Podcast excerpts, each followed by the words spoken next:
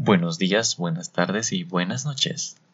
Este es Foto 101, el podcast de fotografía. Bienvenidos.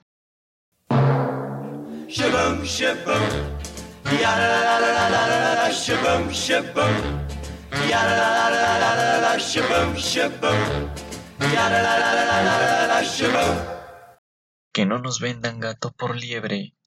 Este episodio puede que sea un poco más corto que los demás, o quizás no, ya que los términos y definiciones que necesitas conocer para poder comprar tu primera cámara de fotos no son tantos ni son tan complicados como pudieran parecer en un principio, pero sí son algo engorrosos y algo con lo que nos podemos enredar al momento de que nos los expliquen los vendedores de cámaras de fotos o los conozcamos por primera vez. Para comenzar es importante hablar de los tipos de cámaras de fotografía que existen actualmente en el mercado. Ha pasado un largo tiempo ya desde que la cámara oscura o el daguerrotipo fueran las únicas alternativas para considerar hacer una fotografía, y ni hablar de los precios que ellas tenían, por lo que personas realmente adineradas eran las únicas que podían optar por ser fotógrafos. La tecnología ha evolucionado, para bien o para mal, y con esto mucho de lo elitista que tenía la fotografía ha desaparecido. Y no solamente eso, ha dado lugar a que existan distintos tipos de cámaras con distintas características que pretenden adaptarse a las necesidades de los dos tipos de fotógrafos que habíamos mencionado mucho antes. El primer tipo de cámara que podemos citar son las cámaras compactas. Son cámaras pequeñas con un objetivo que no se puede cambiar y que por lo general solamente ofrecen modos automáticos o semiautomáticos para controlarlas.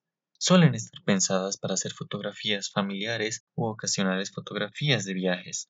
Son ligeras y bastante limitadas. Su precio no, suele ser muy elevado y son una divertida opción si lo que quieres es divertirte haciendo fotos. Muy recomendables ya que son ligeras y se las puede llevar a cualquier lado podemos colocar las cámaras de los teléfonos celulares justamente en el mismo rango que las cámaras compactas, ya que no solamente tenemos un aparato que es delgado y ligero, sino que nos ofrece una calidad considerable y aunque no podemos controlar todas las variables, podemos divertirnos haciendo fotos. Las siguientes cámaras son las cámaras reflex, las cámaras profesionales, entre comillas, por excelencia. Las hemos visto infinidad de veces colgando del cuello de fotógrafos en eventos, de turistas en las calles y hasta en películas. Su principal característica es la presencia de un espejo que refleja la imagen desde el objetivo hacia el visor óptico. De ahí viene su nombre, cámara reflex, y esto nos evita que tengamos un error de paralelismo, es decir, que tal como vemos la imagen por el visor, así la capturará la cámara. Tienen una montura para objetivos intercambiables, suelen ser bastante pesadas y requieren de un almacenamiento cuidadoso ya que al tener objetivos intercambiables se puede exponer el espejo y el sensor que se encuentra detrás de él no solamente a la entrada de polvo. Por lo general se trata de cámaras que presentan modos manuales de control, así que son una excelente opción para iniciar en la fotografía de forma seria, además de que todas las marcas presentan una serie de distintas gamas con rangos de precio muy variables. Es decir, que si no tienes demasiado presupuesto, sí o sí vas a tener de dónde escoger. Punto aparte es su durabilidad. La vida promedio de una cámara reflex ronda alrededor de los 100.000 disparos, una cifra considerable si lo que planeas hacer es adquirir una cámara reflex de segunda mano. Existen páginas web en Internet que te permiten realizar un conteo de disparos que lleva la cámara y así saber a qué nivel de su vida útil esperada está. Aclaramos que después de los 100.000 disparos tu cámara puede seguir funcionando perfectamente. La vida útil de un aparato electrónico es cuánto se espera que éste pueda durar o seguir en funcionamiento. No necesariamente es un estándar que te dice en qué momento tu aparato va a dejar de funcionar. Un punto intermedio entre estas dos son las cámaras bridge o puente en inglés, que son algo así como unas cámaras compactas pero luego de haber tomado esteroides. Similares en tamaño y apariencia a las cámaras reflex, Presentan funcionalidades manuales o semi-manuales, pero su objetivo no es intercambiable ni tampoco tienen espejo. Algunas de ellas tienen un visor electrónico que es como el visor óptico de las reflex, pero en realidad se trata de una pequeña pantallita porque no tienen un espejo que pueda redireccionar la luz que ingresa por el objetivo hacia el visor óptico. Estas cámaras tampoco tienen un error de paralelismo, por lo que aquello que veamos por el visor electrónico será lo que capturará la cámara. Suelen ser cámaras muy versátiles, aunque si no presentan modos manuales es mejor optar por invertir en otro tipo de cámaras. Finalmente, podemos mencionar un tipo de cámaras que se empezaron a ser muy populares desde hace muy poco, las cámaras mirrorless o sin espejo. Tratan de comprimir todo el potencial de una cámara reflex, incluidos los objetivos intercambiables, al tamaño de una cámara compacta o quizás un poco más. Con el avance de la tecnología de micro 4 tercios, que vamos a estar explicando a fondo en un episodio más adelante, se ha logrado reducir gran parte de la electrónica interior de estas cámaras a una serie de capas que ahora no superan los 5 o 6 centímetros de ancho. Tampoco tienen error de paralelismo pero su principal desventaja para el fotógrafo principiante es el hecho de que se trata de equipos bastante costosos y que los objetivos que se usan son exclusivos de ellos, es decir, no los vamos a poder utilizar en otro tipo de cámaras como reflex, ni tampoco vamos a poder utilizar los objetivos de nuestras cámaras reflex en cámaras mirrorless. Más allá de esta desventaja, estas cámaras ganan popularidad cada vez más, no solamente por su tamaño, peso y potencial, sino por la calidad de imagen que ofrecen. Son muy recomendables si no pretendes cargar kilos y kilos de equipo. Antes de escoger nuestra cámara con la que vamos a empezar en la fotografía, es importante que aclaremos algunos puntos en torno a las prestaciones que cada una de ellas nos ofrece.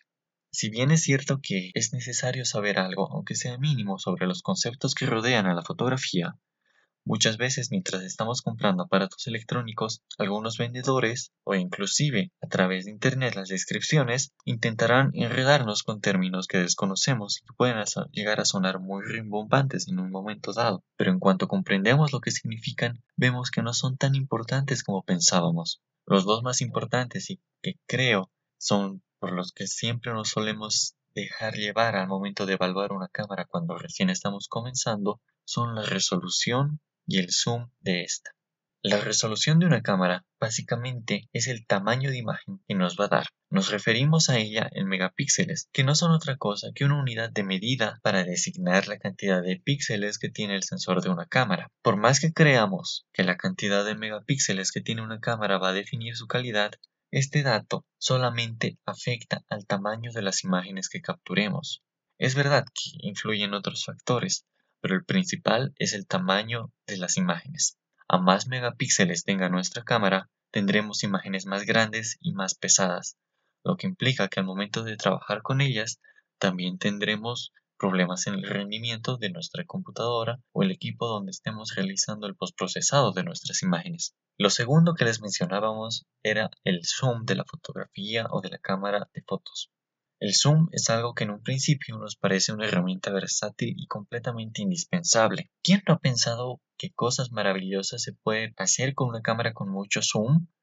El problema surge cuando asociamos esta idea de que más zoom nos va a dar mayor calidad en las imágenes. Lastimosamente, la cruda verdad es que mientras mayor sea el alcance de los objetivos que poseamos o de nuestra cámara si no se le puede cambiar el objetivo, menos cantidad de luz puede llegar a nuestro sensor y por lo tanto vamos a tener menor calidad en las imágenes. Además, va a representar mucho más peso porque con más zoom requerimos de un sistema óptico mucho más complejo que implica muchísimos más cristales y un armazón más grande que mantenga las proporciones de la imagen en todas sus distancias y permita un grado aceptable de nitidez en cada una de ellas, por lo que, a menos que se trate de casos muy específicos, el zoom va a actuar como un lastre que nos va a limitar nuestro desarrollo. Para finalizar este episodio, queremos aclarar que aunque dentro de cada marca de cámaras y dentro de los tipos que estas marcas producen, existen cámaras de distintas gamas, y ninguna de ellas, por más avanzada tecnología que tenga, es profesional de por sí, o al adquirirla mágicamente nosotros vamos a empezar a hacer fotos profesionales.